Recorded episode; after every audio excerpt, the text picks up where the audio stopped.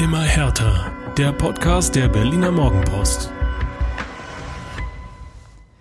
Das war nix. Hertha BSC verliert 1 zu 6 gegen RB Leipzig. Da gibt's eine ganze Menge aufzuarbeiten und deshalb legen wir direkt los mit der neuen Folge Immer härter. Hallo und herzlich willkommen. Mein Name ist Inga Bödling und mir gegenüber steht mein geschätzter Kollege Michael Färber. Hallo Färbi.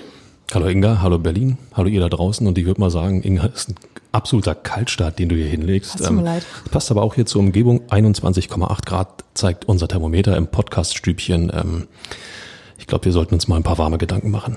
Ich wollte gerade sagen, in Westend war es noch viel, viel kälter. Also ähm, von daher haben wir es noch gut.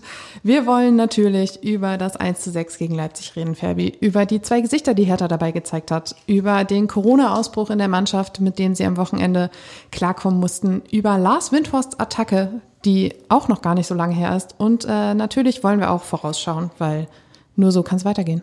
Hab ich äh, das Gefühl, dass es gerade noch kälter wird? Oder äh, wenn du die ganzen Thematiken jetzt hier vorliest und ähm, ich hoffe natürlich, dass es nicht so weitergeht. wir, wir, werden sehen. Wir werden uns jetzt erstmal ähm, ja, mit dem deutlich unterkühlten 1 zu 6 beschäftigen, um dann aber auch vorauszuschauen und ein bisschen Wärme ins Programm zu bringen. Also erstmal Fabi 1 zu 6. Ich möchte wirklich nicht die ganzen Tore jetzt durchgehen, aber der Chronistenpflicht halber Einmal ganz im Schnelldurchlauf. 0 zu 1 Benjamin Henrichs in der 20. Minute. 1 zu 1 durch Stefan Jovetic in der 48.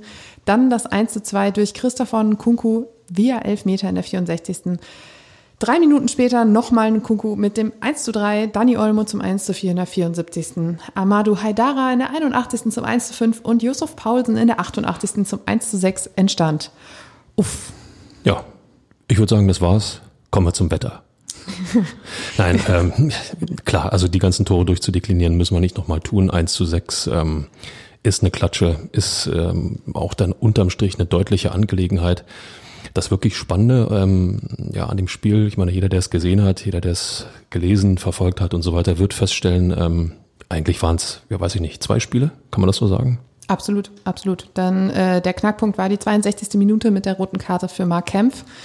Ähm, du hast es gesagt, zwei Spiele. Ich habe es auch schon gesagt, zwei Spiele. Friedi Bobic hat es gesagt, Marco Richter hat es gesagt und Taifun Korkut hat es auch gesagt. Wir sind uns also alle einig. Ja, passiert relativ selten in den letzten zwei bis acht Jahren, aber äh, gut, es gibt so Tage.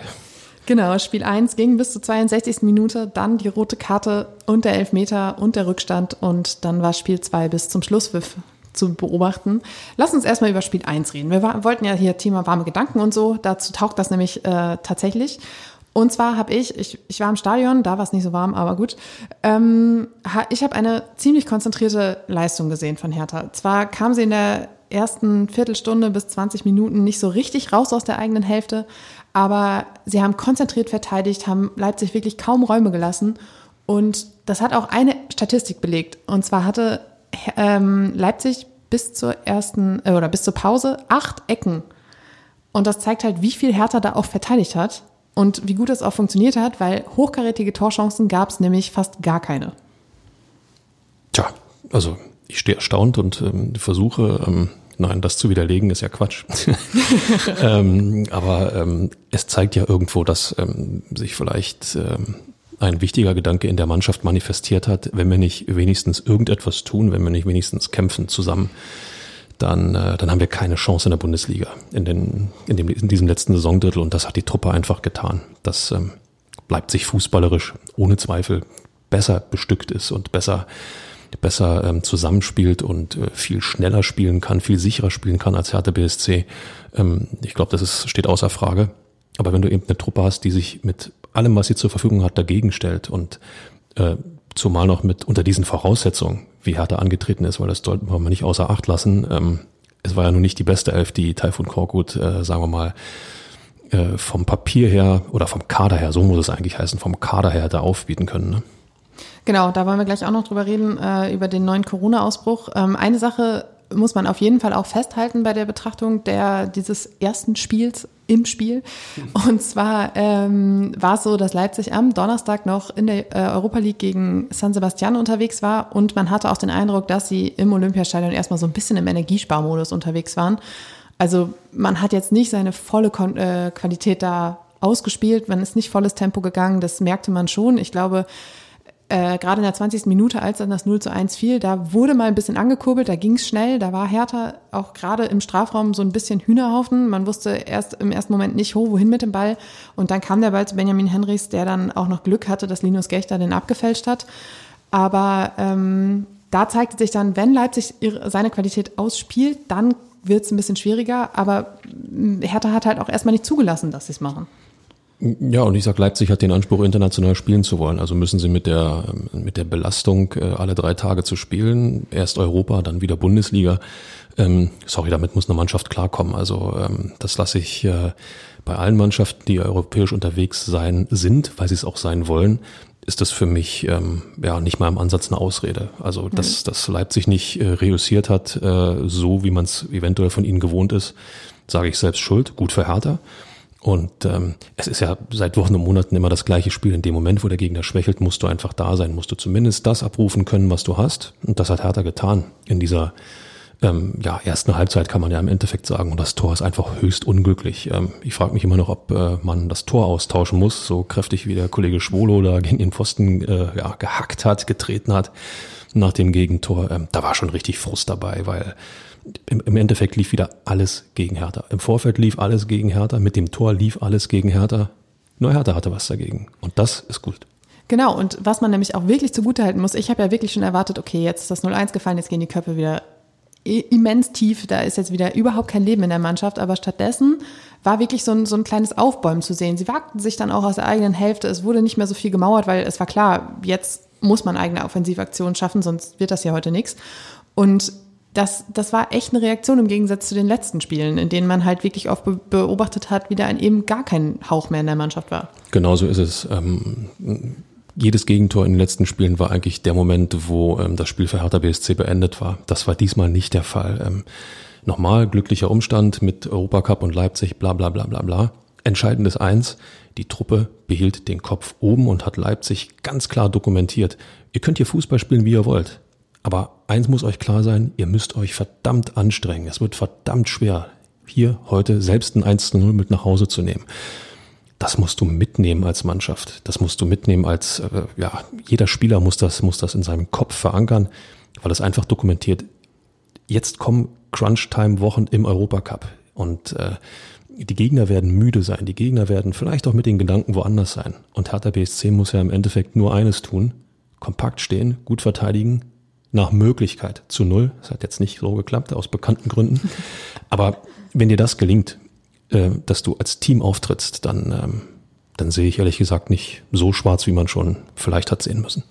Absolut. Und ähm, was man auch noch zugute halten muss, ist, dass dieses Spiel 1 ähm, nicht zu Ende war mit der Halbzeit. Äh, man hatte sogar eher den Eindruck, dass nach dem Pausenpfiff wirklich noch mehr Leben in der Mannschaft war. Taifun Korkut hat offensichtlich auch die richtigen Worte gefunden, die richtigen Knöpfe gedrückt, weil die Mannschaft plötzlich wirklich mutig war. Und man spielte nach vorn und dann war es Stefan Jovetic, der die Mannschaft auch dafür belohnt hat mit dem 1 zu 1. Im Endeffekt, Im Endeffekt hat Hertha so agiert, agiert wie ähm, im Spiel davor Fürth gegen Hertha. Mhm. Ja, man hat nichts mehr zu verlieren. Und es gab diese Szene in der Halbzeit unten im Gang im Spielertunnel, kurz bevor es wieder rausging aus dem Feld, stand Taifun Korkut inmitten seiner Spieler und guckte sie an und sagte, ey Leute, wir haben nichts zu verlieren. Auf Englisch, we have nothing to lose. Come on. Lasst den Ball einfach laufen, versucht irgendetwas, weil unterm Strich, ob du dann 0 zu 1 verlierst oder meinetwegen dann 1 zu 6, Punkte, die Punkte sind weg, das ist alles okay. Aber wenn du nichts versuchst, verlierst du in jedem Fall. Und damit hat er dokumentiert, macht irgendwas und hat er hat was gemacht. Ja. Genau. Stefan Jovetic hatte eine ganze Menge Platz, ähm, hat sich seinen Weg durch das äh, Mittelfeld von Leipzig gebahnt bis zum Strafraum, hat einfach abgezogen. Auch davon profitiert, dass der Ball noch abgefälscht wurde, aber das war ja beim 0 zu 1 auch so, von daher same, same. Same, same, same, drin ist drin. Ja. Genau. Und ähm, mein Gott, wenn du nicht schießt, wird ein Ball nie abgefälscht werden. Ja. Und Jovetic hat das getan. Er hat aus, darf ich nicht lügen, 20 Metern, 18 Metern, roundabout, das Ding einfach mal aufs Tor gebracht ähm, auch weil das Gegentor dokumentiert hat, schieß aufs Tor. Das Gegentor zu 0 zu 1 wäre zur Eckfahne geflogen, wenn der Kollege Gechter das nicht abgefälscht hätte. Und genau das gleiche auch für mich viel entscheidender in der Situation, Inga, Santiago Ascasiba. Wir haben mhm. oft über ihn gesprochen, giftig, nicht tot zu kriegen, Selbst nach Abpfiff musst du ihn irgendwie einfangen und sagen, Spiel ist vorbei, kannst aufhören zu laufen. Und in der Situation hat er mal, finde ich, total super dokumentiert, wie wichtig er für diese Mannschaft ist, weil er im Mittelfeld den Ball gewinnt, weil er nachsetzt, weil er aggressiv ist, weil er giftig ist. Und ähm, das war für mich der Schlüssel zum Ausgleich. Er einer von, von vier Wechseln, die Taifun Korkut vorgenommen hat. Äh, der, wir haben letzte Woche darüber gesprochen, dass wir nicht so ganz nachvollziehen konnten, warum er gegen Fürth auf der Bank saß. Und er hat jetzt, wie du gerade ja schon sagst, gezeigt, warum er eben jetzt in dieser Situation genau der richtige Mann ist. Und äh, mir hat er auch ziemlich gut gefallen. Er hatte am Ende auch noch ein bisschen Glück, weil äh, auch er plötzlich die rote Karte sah, kurz vor Schluss. Und äh, da kam aber dann der Videoassistent und sagte, nee, nee, war halb so wild, war nur gelb. Ich glaube, wenn der jetzt in den nächsten Wochen oder im, alleine in der nächsten Woche gefehlt hätte, das wäre schon ein bisschen übel gewesen. Aber die andere rote Karte, die wir hatten, die, ähm, ja, die wird fehlen. Und das, äh, die sah Mark Kempf in der 62. Minute. Und genau das war der große Knackpunkt, mit dem dann Spiel 2 anfing. Ähm, ja, Mark Kempf war auch gerade wieder reinrotiert, hatte auch eine Corona-Infektion, ähm, stand neben Linus Gechter in der Innenverteidigung und ging dann da in dieser besagten 62. Minute ziemlich ungestüm zu Werke, bearbeitet den Kollegen Kunku äußerst, äh, ich möchte nicht sagen tölpelhaft, aber es war schon ein bisschen, ja, unglücklich einfach. Hat, hat gut zugegriffen, ja. Und äh, Kunku ist natürlich Profi genug, um das anzunehmen, hat sich fallen lassen. Schiedsrichter Patrick Ittrich hat gesagt, Notbremse, Elfmeter, das war's. Na, fallen lassen, ähm, Vorsicht. Ähm, ich werde mir jetzt wieder keine Freunde machen da draußen im, im Hertha Kosmos. Ähm, für mich ist das ein klarer Elfmeter. Ja. Ähm, äh, er bearbeitet ihn mit den Armen und ähm, die Szene geht dann in den Strafraum weiter und man sieht auch, dass äh, ja ein Kunku nicht zum Abschluss kommt, weil er aus welchen Gründen auch immer, das lasse ich mal dahingestellt, den Ball einfach nicht weiter vor sich hertreibt, sondern ihn einfach mal laufen lässt. In dem Moment stoppt er natürlich ab, um wieder ein Stückchen besser in Schussposition hinter dem Ball zu kommen. Und das reicht dann auch aus, dieses Abbremsen, das ähm, ja, Kempf ihn praktisch von hinten sozusagen wegstößt. Und äh, so kommt der Elfmeter zustande. Also die Gesamtgemengelage, dieses, die, die, die gesamte Verteidigungsaktion ähm, hat dokumentiert, wenn Hertha sich zu weit öffnet gegen spielerisch starke Leipziger, wird es brandgefährlich. Und wenn du dich dann im 1 zu 1 so anstellst, dann, äh, ja, dann passiert, was passiert. Rote Karte, Elfmeter. Ich bin da auch ganz auf deiner Seite. Also für mich war das auch alles vollkommen korrekt. Also das äh, Fallen lassen war jetzt vielleicht die falsche Wortwahl, aber er ist zu Boden gegangen, weil eben Kempf äußerst ungestüm äh, an der Arbeit war. Aber das war halt für mich auch einfach so eine Situation, in der ich dachte so, Leute, ihr habt euch alles aufgebaut und jetzt versaut ihr es euch irgendwie dadurch selbst. Das war echt so ein bisschen, ja. Die große Frage ist, ähm, boah, ob man sich vielleicht äh, einen Tick zu emotional dann hat leiten lassen durch den Ausgleich, so nach dem Motto, okay, Leipzig ist angeschlagen, Leipzig ist müde vom Europacup, ähm, vielleicht ist hier was möglich, wir können die heute, wir können die heute bezwingen. Nur dass du das in der 62. Minute nach einer Stunde machst, ist dann hochfragwürdig. Ähm, vielleicht wäre es sinnvoller gewesen, einfach weiter den, ähm, ich sag's mal fast, dem Dardai-Fußball zu folgen, hinten einfach dicht zu machen. Ja, Leipzig sich die Zähne ausbeißen zu lassen und sich immer wieder ins Gedächtnis zu rufen, wie ist denn der Ausgleich gefallen? Durch eigenes Aufspielen der Defensive? Nein, durch Balleroberung und schnelles Umschaltspiel und Nutzen des Raumes. Ähm, wäre vielleicht, aber wäre, wäre Fahrradkette, wie Lothar Matthäus sagt. Ähm, it is wie it is. Naja, vielleicht war das Problem ja auch so ein bisschen, oder nicht das Problem, aber ich meine, wir haben in den letzten Wochen immer wieder diese Emotionen gefordert, dass halt wenig Leben in der Mannschaft ist. Vielleicht war jetzt aber auch das Problem, dass Stevan Jovetic kurz vorher auch tatsächlich das 2 zu 1 auf dem Fuß hatte und das gleich zweimal. Und ähm, da war halt so der Punkt, dass man sich dachte, okay, Leute, wir können hier heute was holen und dann kocht das halt alles hoch und beim Kollegen Kempf ist es vielleicht einfach falsch kanalisiert.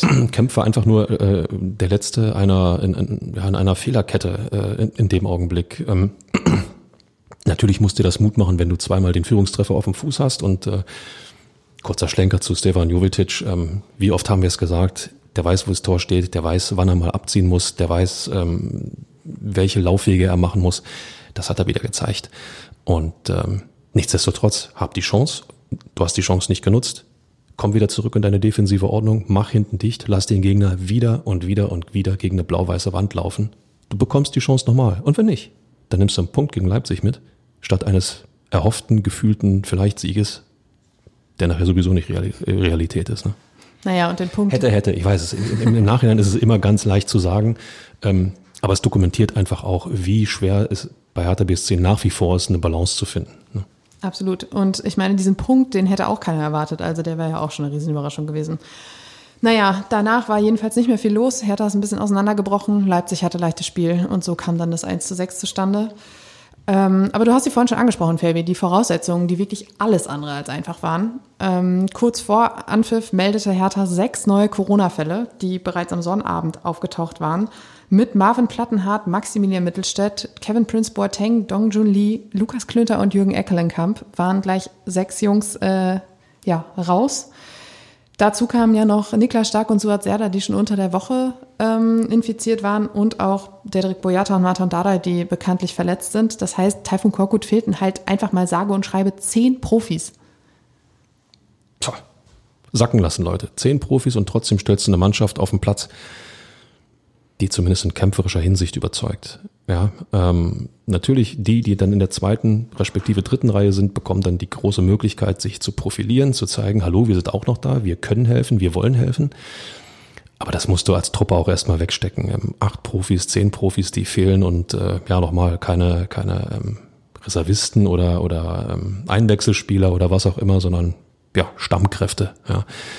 Das wegzustecken, ähm, also auch das nötigt mir Respekt ab, dann trotzdem eine Mannschaft auf den Platz zu bringen, die ähm, alles versucht und eben nicht sich in ihr Schicksal ergibt. Auf der Bank saßen dann äh, Cristalino Atemona, Julian Albrecht, Chimo Röcker und Anton Kade. Und äh, ja, das, also neben Mysian Marida und Davy Selke, aber ich meine, das sind halt vier Namen, die man halt wirklich selten bis gar nicht gehört hat im Profikosmos. Abgesehen von Anton Kade, der jetzt auch schon einige Wochen mit, der, mit den Profis trainiert. Und ähm, die werden höchstwahrscheinlich auch, so wie Taifun Korkut am Montag erzählt hat, ähm, jetzt mit der Mannschaft trainieren diese Woche, weil man eben nicht weiß, wer noch wieder zurückkehrt. Da wollen wir gleich auch noch mal kurz drüber sprechen. Aber am Sonntag hat er dann erstmal vier Umstellungen in der Startelf vorgenommen. Ähm, Camp für stark, das hatte ich vorhin schon gesagt. Äh, Frederik Björkan hat sein äh, Startelfdebüt gegeben. Der hat äh, auf der linken Seite verteidigt für Maxi Mittelstädt. Äh, Marco Richter ist für Suat Serdar reinrotiert und Askasiba durfte wieder ran und dafür musste Maoli da auf die Bank.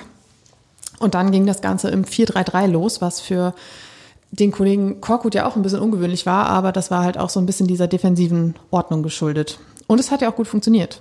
Definitiv. Ähm, es geht nicht darum, umzustellen äh, oder anders. Ähm, Umstellungen müssen immer in irgendeiner Form funktionieren. Wir haben schon auch oft auch darüber gesprochen, dass die Umstellung komplett in die Hose gegangen ist. Entscheidend ist dann, wenn man merkt, es läuft nicht, dass man dann trotzdem in der Lage ist zu reagieren. Diesmal war es nicht notwendig, insofern äh, eigentlich nicht notwendig. Nochmal immer 62. Minute davor und danach. Ne? Das muss man, glaube ich, differenzieren. Andererseits unterm Strich, das Spiel dauert 90 Minuten. Jede Szene hat Einfluss auf das Spiel. Und ähm, jetzt sage ich mal ganz salopp, selbst nach dem Platzverweis hat niemand Hertha BSC verboten, vernünftig zu verteidigen. Klingt, klingt jetzt krass, klingt jetzt krass, aber ähm, es ist ja auch immer eine Frage, wie du dich dann in der Situation, ähm, in diese, diese Situation ergibst, ob du dich dann ähm, unterm Strich, weil du feststellst, ach, keine Chance mehr, du lässt dich abschlachten, oder ob du eben versuchst, so ein, so ein Debakel komplett zu verhindern. So zweischneidig wie ähm, das Spiel war, waren dann auch die Reaktionen gemischt. Ähm, einerseits war man so ein bisschen stolz auf die Leistung bis zur 62. Minute, weil man sich das selbst auch nicht unbedingt zugetraut hatte. So schien es zumindest. Auf der anderen Seite war der Frust dann natürlich riesig, dass man sich wieder nicht belohnt hat und es irgendwie dann auch selbst verschuldet hat und sich im Endeffekt so abschießen lassen hat. Weil das Ergebnis ist jetzt, du stehst auf Rang 15, dadurch, dass Bielefeld äh, gegen Union gewonnen hat, sind sie vorbeigezogen. Du hast jetzt noch einen Zähler Vorsprung auf Platz 16 und auf Augsburg. Und ja, jetzt ist die Frage, wie wir sie letzte Woche schon gestellt haben, Fabi, und nu? Naja, 1 zu 6 hat ja auch nicht wirklich was zur Verbesserung der Tordifferenz beigetragen. Das, das, ist, das ist dann nochmal so ein gefühlter Punkt, den du nochmal eigentlich weniger hast. Ähm, ja, es ist total schwierig. Ähm, ich bin gespannt, wie, wie Korkut, der ähm, eigentlich keine Situation auslässt, um positive, positive Vibes zu äh, vermitteln und auszustrahlen, ähm, wie er das schafft, diese, diese gute erste Stunde so einzupreisen und auch ähm, seinen Spielern nochmal mitzugeben, ähm, dass man darauf aufbauen kann, ohne zu vergessen, dass man am Ende denn doch äh, ja, sich hat abschlachten lassen. Also diese, auch da Balance, ne? Jetzt alles nur gut zu reden, ist aus meiner Sicht total falsch. Aber es, das Gute nicht herauszustellen, und zwar wirklich herauszustellen, ähm, das sollte man auch tunlichst vermeiden.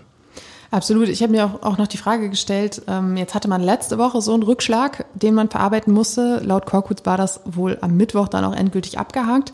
Jetzt hast du wieder so einen Rückschlag. Das heißt, du musst halt irgendwie ständig ein, zwei Tage einpreisen, um das irgendwie aus den Köpfen zu fegen, bevor du dich wieder auf den neuen und nächsten Gegner einstellen kannst. Und das ist ja auch einfach Zeit, die dabei drauf geht, die du eigentlich viel besser nutzen kannst.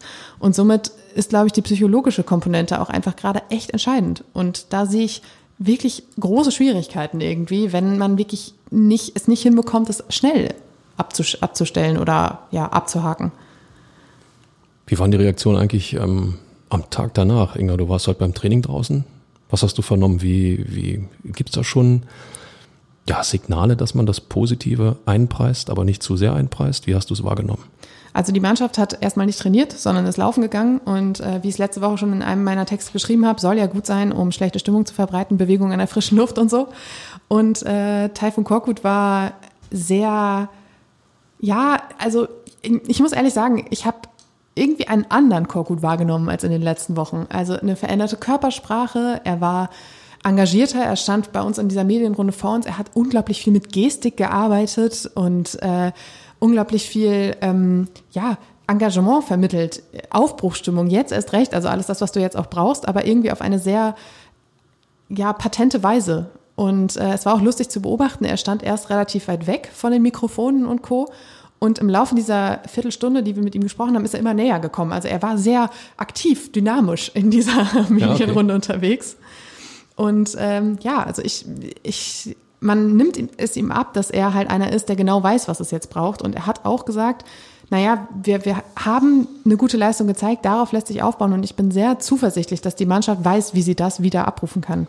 Passt ja, ähm, ja irgendwo auch zum Eindruck, den, den äh, ja, Freddy Bobic irgendwo ähm, ja, vermitteln wollte direkt nach, nach dem Abpfiff. Ne? Also äh, eine Sache fand ich erstmal total bemerkenswert, dass er endlich dieses ominöse Wort mal in den Mund genommen hat. Wir sind im Abstiegskampf. Ich glaube, das hatten wir schon mal thematisiert. Solange du es nicht aussprichst und es dir selber glasklar eingestehst, und es immer wieder versuchst wegzuschieben, wirst du ein Problem bekommen in der Situation, in der sich äh, die Mannschaft gerade befindet. Jetzt hatte auch Marco Richter übrigens in den Mund genommen das Wort. So, äh, noch besser, noch ein Spieler noch dazu. Ähm, also das dokumentiert ja, dass, dass die Truppe ähm, vielleicht jetzt wirklich, wirklich, wirklich, wirklich, wirklich gemerkt hat, wie wirklich die Situation ist.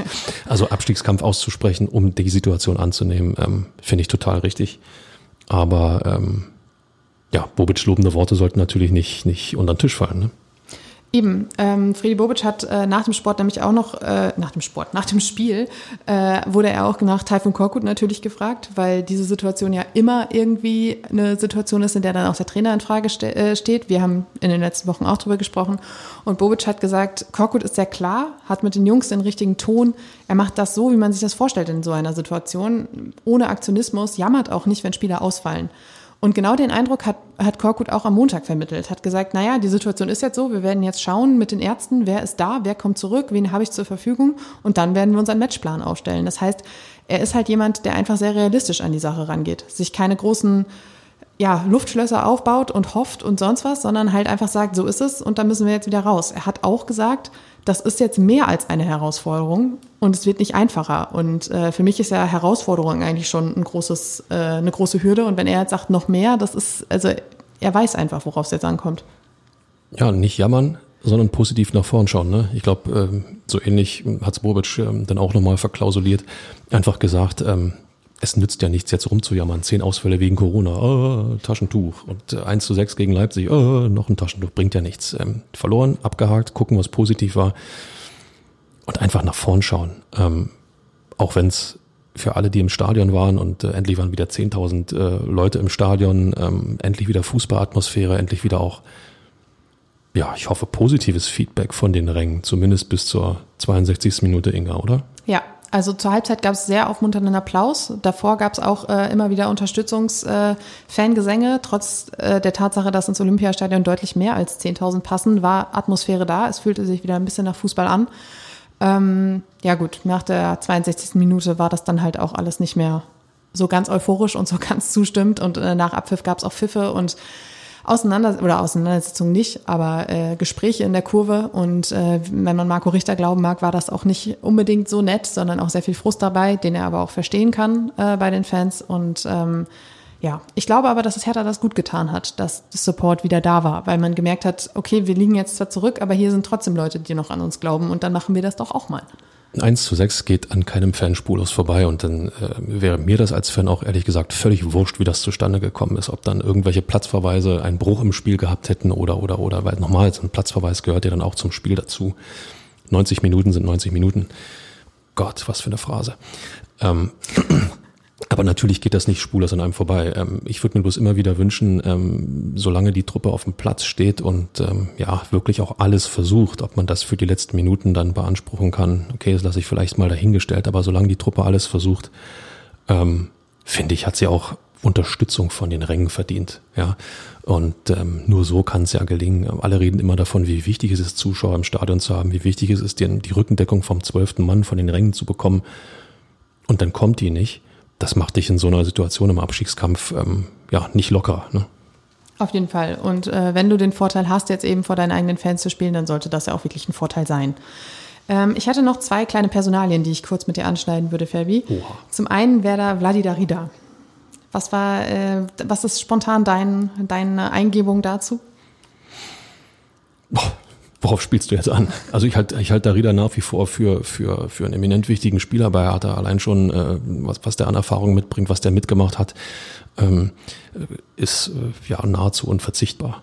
Absolut. Äh, den Faktor Dauerläufer und Co. will ich mir auch gar nicht absprechen. Am Sonntag aber hat er mir wirklich überhaupt nicht gefallen, was vielleicht mit der Position zusammenhängt, auf der er spielt. Ähm, und zwar war er auf der linken Seite in der quasi hinteren Dreierkette vor der Abwehr unterwegs und jedes Mal im Spielaufbau war er derjenige, der wieder nach hinten orientiert war. Er hat kaum nach vorne gespielt, er hat das Aufbauspiel gebremst, er hat wenig äh, Akzente nach vorne gesetzt und das war irgendwie so das, was der Mannschaft genau in dem Feld gefehlt hat, dass genau da ein Loch war, was die Offensivaktion gebremst hat. Und da dachte ich, okay, das war sicherlich auch der Gesamtsituation geschuldet äh, mit den äh, vielen Ausfällen, aber da dachte ich, okay, das war wirklich ein Punkt, der hat nicht funktioniert.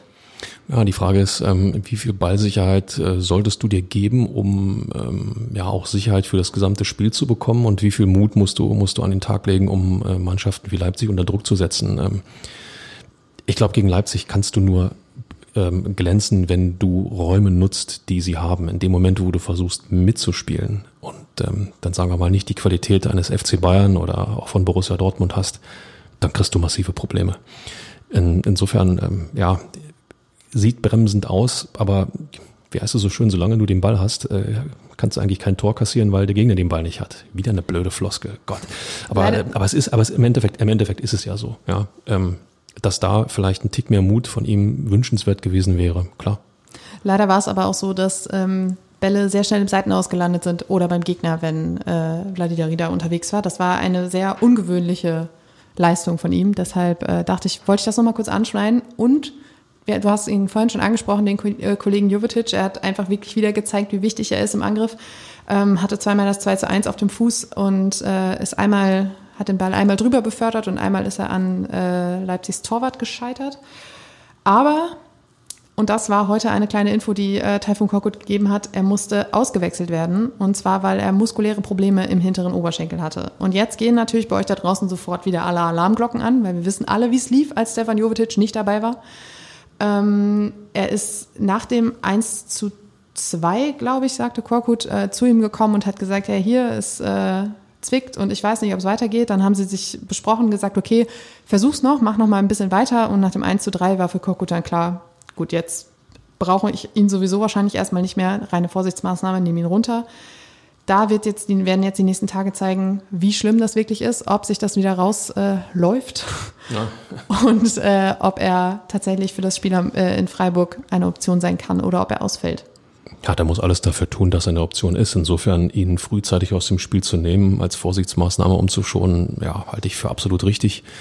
Ähm, es gab ja vielleicht auch noch den einen oder anderen, trotz dieser dünnen Personallage auf der Ersatzbank gab es ja, glaube ich, doch noch den einen oder anderen Offensivmann, ja. den man durchaus hätte bringen können. Insofern, ähm, also Jovetic musst du wie ein Juwel behandeln. Fällt Jovetic aus, hast du als Hertha BSC ein echtes Problem, was Offensive anbelangt. Absolut. Ähm, dann noch ein kleiner Blick auf die personelle Perspektive. Ähm, Suat Serda und Niklas Stark könnten im Laufe der nächsten Tage freigetestet werden. Auch da kommt natürlich wieder drauf an, wie hoch die Virenlast ist und ob die Tests schon äh, negativ ausfallen. Dedrick Boyata arbeitet an seinem Comeback und soll tatsächlich jetzt zum Trainingsstart äh, wieder zur Mannschaft stoßen. Aber auch da hat Korkut so ein bisschen die, die Erwartungen gebremst und gesagt, naja, er ist lange ausgefallen, müssen wir erstmal schauen, wie fit er wirklich ist. Ähm, all diejenigen, die am Wochenende jetzt auf der Bank saßen, äh, alle Albrechts, Kades, Röckers und Co., ähm, sollen auch in dieser Woche wieder mittrainieren, einfach weil Korkut eben nicht weiß, wer wieder von den zahlreichen Corona-Fällen zurückkehrt oder ob nicht sogar vielleicht weitere Fälle hinzukommen. Ähm, sie haben alle eine Lizenz, können alle spielen, von daher sollen sie auch eingebunden werden. Ja. Das ist absolut richtig. Ja, äh, jetzt hast du die Jungs einmal dabei gehabt und ähm, äh, das sorgt ja auch vielleicht nochmal für so ein, für so ein kleines bisschen mehr Teambuilding, wenn ähm, Jungs aus, aus der zweiten, dritten Reihe Nachwuchskräfte ähm, sich denn noch näher ähm, an der ersten Mannschaft äh, fühlen, als sie es bisher gewesen sind und äh, auch ihren kleinen Teil, und wenn es nur im Training ist, dazu beitragen können, dass äh, das Hertha BSC den Klassenerhalt schafft. Insofern äh, völlig richtig, äh, A, aus, aus rein quantitativer Sicht, wer weiß, wer am nächsten Wochenende spielfähig ist, die Jungs dabei zu halten, aber auch aus psychologischer Sicht, ihnen immer wieder zu zeigen, guckt mal Leute, ähm, wir haben euch gezeigt, wir brauchen euch, wenn ähm, die personelle Lage unglaublich dünn ist. Wir brauchen euch aber auch, wenn alle wieder fit sind, weil ähm, ihr mit dafür sorgt, dass Trainingsintensität und Qualität hochgehalten werden kann. Und ähm, wenn alle Stricke reißen, wissen wir, wir können euch auch bringen. Äh, das kann nur hilfreich sein. Und damit machen wir einen Strich unter die gesamte Leipzig-Lappalie. Und äh, Lappalie war es ja nicht. Okay, das war jetzt ein falsches Wort. Ja, es war aber mit L. Und kommen zur Jörn Lange Gedächtniskategorie und sonst so. Und äh, damit auch zu einer Attacke aus dem Hinterhalt. Und ah. zwar ist der wöchentliche Windhorst back und hat äh, mit einem Interview im Wirtschaftsmagazin Capital Kapital, Kapital ja. Ich sage immer Kapital. Ich, ich, sag, ich sag Kapital. Also nicht das Kapital, sondern Kapital. Ähm, ja, hat damit äh, ordentlich für Unruhe gesorgt, indem er das äh, Investment bei Hertha BSC als Fehler bezeichnet hat. Nicht nur das, sondern noch viel mehr. Fabi, du durftest dich äh, Ende der Woche damit auseinandersetzen. Was war dein erster Eindruck, als du all das gelesen hast? Erschütternd. Also, sorry, absolut erschütternd in einer sportlichen, total prekären Situation, in der du eigentlich als Verein absolute Geschlossenheit demonstrieren müsstest, zumindest nach außen, damit du dich nicht angreifbar machst. Setzt sich Lars Windhorst hin und, und äh, ja, ledert in einem ja, Porträt des, dieses Wirtschaftsmagazins äh, gegen Hertha BSC los, äh, wo ich sage, ähm, wow, äh, also ich glaube nicht, dass da auch nur ein Mühe blau-weißes Blut durch seine Adern fließt. Ähm, zum einen zu sagen, es war ein Fehler, dort zu investieren, das hat er ja noch untermauert, äh, weil er gesagt hat, er eigentlich hat er gehofft, dass irgendwo, ähm, ja, wie sagt er, nach zukunftsorientiert denkende Menschen bei Hertha BSC äh, handeln würden. Stattdessen ähm, ja, gehe es nur um, um Machterhalt und, und Klüngelei. Boah, ich, äh, ich wage mich auch mal aus der Deckung. Vielleicht hat er in der Sache ja, nicht ganz Unrecht. Aber erstens die Art und Weise, zweitens der Zeitpunkt und drittens ähm, dann noch ja aus der aus der Investor-Schiene sozusagen. Boah, das hinterlässt einen Geschmack. Äh, ich weiß nicht. Ich will das nicht. Ich habe mich auch in erster Linie gefragt, Junge, was bezweckst du damit, damit jetzt? Also, dass irgendwer jetzt sagt, ah ja, super, jetzt bin ich Fan von Lars Windhorst, weil er sagt jetzt mal, wie es ist, oder er hat ja auch, ähm, du hast es gerade gesagt, er hat gesagt, ich habe darauf gesetzt, dass bei Hertha rational und in die Zukunft denkende Menschen das Sagen haben, äh, die auch nachhaltig den Erfolg äh, wollen. Und als er danach gefragt wurde, ob das Investment für ihn ein Fehler war, sagt er ehrlich gesagt aus heutiger Sicht ja, leider. Bislang hat mir das Investment bei Hertha abgesehen von positiven Erfahrungen mit vielen Mitgliedern nur Nachteile gebracht das war halt auch so ein, so ein äh, Punkt, worüber wir auch schon öfter gesprochen haben, dass er ja auch in diesen Facebook-Gruppen und so super sich, sich sehr, sehr fannah gibt und auch versucht, da irgendwie so, so ein paar ja, Sympathien zu sammeln. Ich weiß nicht, ob er sich auf der nächsten Mitgliederversammlung äh, als neuer Präsident ausstellen lassen möchte oder was sein Hintergedanke ist. Ist ein guter Aspekt, Inga. Ja, ähm, ich sag mal, das Verhältnis zwischen Windhorst und der Clubebene um, um Präsident Werner Gegenbauer war ja irgendwo ähm, nennen wir es mal immer, eher ein Zweckbündnis. Es war ja nie irgendwo, dass da gute Freunde, die niemand trennen kann, zusammen für Hertha BSC versucht haben, etwas auf den Weg zu bringen. Und, und ähm, insofern äh, ist dieser Gedanke zu sagen, ähm, ich, ich schieße jetzt mal gegen die Clubführung, weil ich der Meinung bin, dass sie sowieso nur bremsen. Und ähm, wenn ich dann so einen Satz höre wie, wie ich lasse mir von niemandem dort 375 Millionen Euro verbrennen und werde darum niemals aufgeben. Und äh, er will Zitat, das Investment zum Erfolg führen, auch wenn es viel länger dauern wird als ursprünglich geplant. Klingt fast nach Drohung, oder? Ja, äh, das sind für mich, das sind für mich zwei Ebenen. Ähm, zum einen glaubt er ähm, oder ist er offensichtlich der Meinung, dass die bei Hertha BSC handelnden Personen ähm, nicht in der Lage sind, ähm, ja, wie soll man sagen, Gewinne zu erzielen, sein Investment sozusagen äh, äh positiv äh, weiterzuentwickeln. Zum anderen zeigt das aber auch aus meiner Sicht ähm, eine unglaubliche Naivität von, von äh, Lars Windhorst, wenn er glaubt, dass er ähm, innerhalb von ein, zwei Jahren so ein Investment schon mit, mit irgendwelchen ähm, positiven Ergebnissen versehen kann. Ich meine, wir reden über Sport, über Profifußball. Ähm, Gewinne sind möglich, wenn der sportliche Erfolg da ist. Und äh, als Lars Windhorst bei Hertha BSC eingestiegen ist, war die Mannschaft ja schon, sagen wir mal, sportlich mäßig nur erfolgreich. Ähm, dann zu hoffen, dass es innerhalb von einem halben Jahr oder Jahr äh, besser wird, halte ich für relativ blauäugig, zumal wenn man selbst noch dafür sorgt, dass ähm, ja, solche Irrtümer wie Jürgen Klinsmann denn mal für 76 Tage dort walten, schalten und walten können.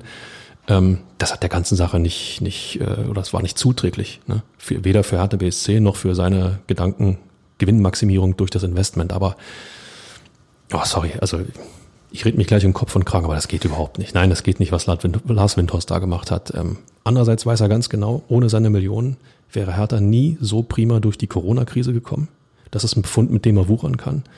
Und ähm, ich glaube schon, dass die nächste Mitgliederversammlung, ich glaube im Mai ist es wieder soweit, da, äh, dass es da durchaus ein Spannungsfeld gibt. Wenn wir uns erinnern, Werner Gegenbauer ist zwar gerade erst wiedergewählt worden, aber auch nur mit 54 Prozent der Stimmen. Das ist nicht viel, liebe Leute. Ja, du hast es äh, gerade gesagt, ähm, dass Hertha ohne seine Millionen wahrscheinlich nicht so galant durch die Krise gekommen wäre.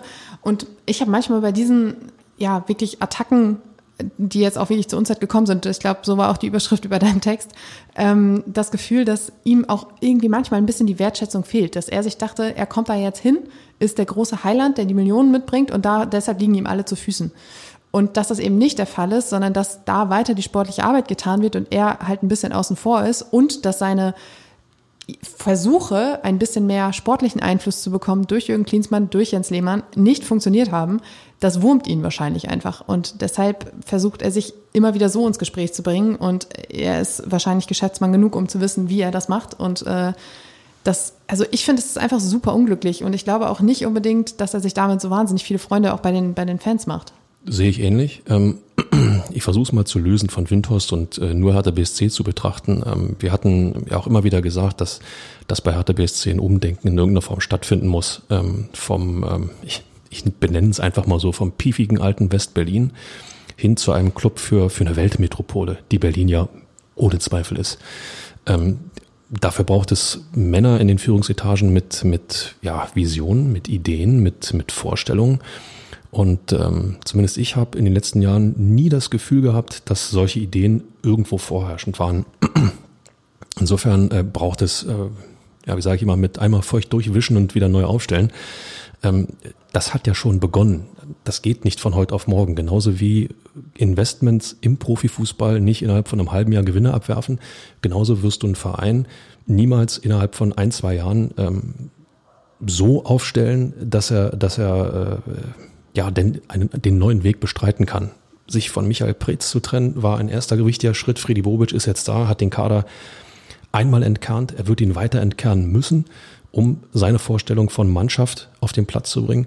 Ähm, mit mit äh, Paul Dardai wurde die Trainer-Ikone, auch, ich sag mal, das alte Hertha BSC eigentlich beendet in, in irgendeiner Art und Weise. Ähm, dafür braucht es jetzt ab Sommer einen neuen Trainer. Ich kann mir nicht vorstellen, dass Taifun Korkut ähm, ähm, berufen wird, ähm, für die neue Hertha dann sozusagen zu stehen. Und äh, das gleiche gilt auch für die Führungsetage. Auch da muss man einfach alle Karten auf den Tisch legen und einfach mal überprüfen, sind wir, die wir da am Ruder sind, in der Lage, so weit nach vorn zu denken? Wollen wir das überhaupt oder sollten wir vielleicht wenn denn jemand da ist, der diese Gedanken hat, unseren Stuhl räumen. Boah, das sind jetzt harte Worte, aber ich glaube, wer Erfolg will in einem Fußballverein und auch bei Hertha BSC, der sollte in solchen Situationen einfach mal nichts unüberlegt lassen. Hertha meldete sich am Donnerstag nach dem Interview auch zu Wort, sagte, man würde dann doch das persönliche Gespräch suchen und versuchte dann aber das Thema äh, weiter weg abzumoderieren, wegzumoderieren. Das ist aber der nächste Punkt, das persönliche Gespräch suchen. Lieber Herr Windhorst, das, was gesagt wurde, intern auf den Tisch bringen, intern besprechen, intern zu einem Diskussionsanstoß bringen, ähm, bin ich voll dafür. Das Ganze öffentlich zu machen, beschädigt Hertha BSC und damit auch ihr Investment. Dies ist meine Meinung. Und genau das fand ich nämlich auch. Alleine Herthas Reaktion war auch so ein, so ein, so ein Seitenhieb. Also sie sagten halt am Donnerstag kam, kam das Statement dazu, am Freitag auf der PK und auch am Sonntag nach dem Spiel wollte sich wirklich niemand zu diesem Thema äußern. Auch Freddy Bobic hat gesagt, dass hier geht's nicht ums, oder hier geht's ums Sportliche und das ist absolut kein sportliches Thema und alles, was jetzt noch passiert, bleibt intern. Und das ist halt auch wirklich so ein, so ein Ding wie, so gehen wir nämlich mit Problemen um oder mit, mit Unstimmigkeiten und die tragen wir eben nicht mehr über die Medien aus. Was helfen kann, ist sportlicher Erfolg. Klingt so einfach, ist für Hertha BSC momentan so schwer, aber ähm, ganz blöd gesagt, ein, zwei Siege und dann redet keiner mehr über irgendwelche Windhorst-Attacken oder über irgendwelche roten Karten gegen Leipzig. Ne? Und damit sind wir dann auch schon beim Spiel am Samstag in Freiburg, 15.30 Uhr.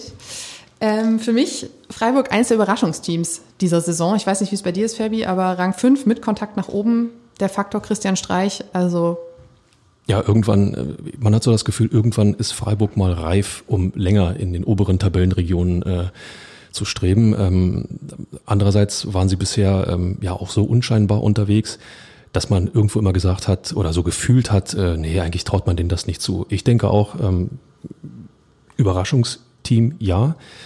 Aber ähm, eine Überraschung, die man auch vielleicht hätte vorhersehen können. Ist es dann eigentlich noch eine Überraschung? Ja. Hören wir auf zu philosophieren. Aber ähm, klar, absolutes Überraschungsteam, weil sie sich da oben gnadenlos halten und klar auf Europacup-Kurs sind. Hertha hat vielleicht auch schon eine Dankeskarte äh, Richtung Breisgau geschickt. Äh, schließlich hat Freiburg am Wochenende 2 zu 1 gegen Augsburg gewonnen und äh, die Berliner davor bewahrt, noch weiter in den Abstiegssumpf zu rutschen. Und ähm, ja, Freiburg, ich finde, haben in dieser Saison, klar, Überraschungsteam, aber trotzdem auch schon viel Licht und aber auch Schatten gezeigt. Ähm, sie haben das Pokalviertelfinale erreicht, spielen da jetzt auch bald, haben aber gleichzeitig dann auch wieder so ein 1 zu 5 gegen Borussia Dortmund gezeigt. Und äh, somit ist es dann auch da durchaus so ein bisschen der Überraschungsfaktor. Ähm, das Hinspiel ging 1 zu 2 aus. Äh, damals hatte Christoph Piontek zum 1 zu 1 getroffen. Danach gab es noch ein Joker-Tor von Nils Petersen. Die Bilanz, ähm, ja, 46 Duelle gab es bislang, das ist ein ganz schönes Brett. Äh, 16 Siege für Hertha, 13 Niederlagen und 17 Unentschieden. Also wird es 0-0 oder? Äh, Fabi, komm. Frag mich. Tu es. Frag mich. Tu es. Wie geht das Spiel aus, Fabi? Klarer Sieg für Hertha BSC. So, und nach allem, was wir heute besprochen haben, möchte ich das als Schlusswort stehen lassen. Äh, ich bedanke mich bei euch fürs Zuhören. Die nächste Folge kommt am 28. Februar. Bis dahin, bleibt optimistisch und äh, danke fürs Zuhören.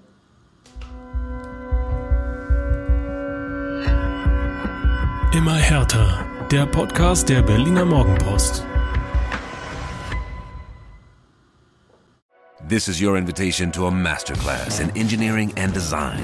Your ticket to go from zero to 60 with the Lexus Performance Line. A feeling this dynamic is invite only. Fortunately, you're invited.